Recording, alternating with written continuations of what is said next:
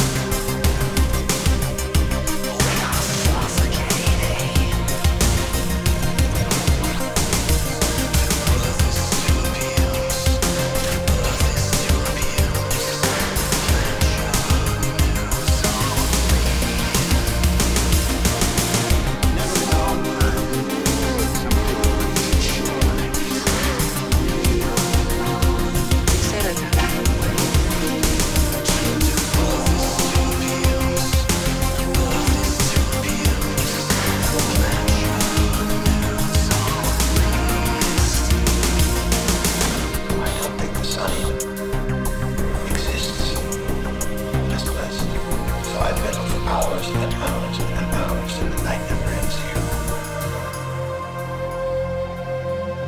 I'm being punished for sins, right? What did I ever do to inherit this? Where do you begin?